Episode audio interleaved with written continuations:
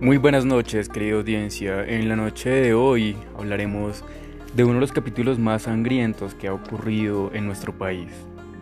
Y sí, si se lo preguntan, sí es ese. Fue el momento en el que un camión que transportaba ganado por las vías del Cesar se volcó y murieron dos reses. O de este evento tan insólito que ocurrió en uno de los departamentos de nuestro país y no, si se lo están preguntando, no fue en los años 50 cuando un camión, una caravana, perdón, era una caravana, un convoy completo del ejército, eh, sufrió un accidente y murieron muchísimas personas en Cali. No, no fue eso.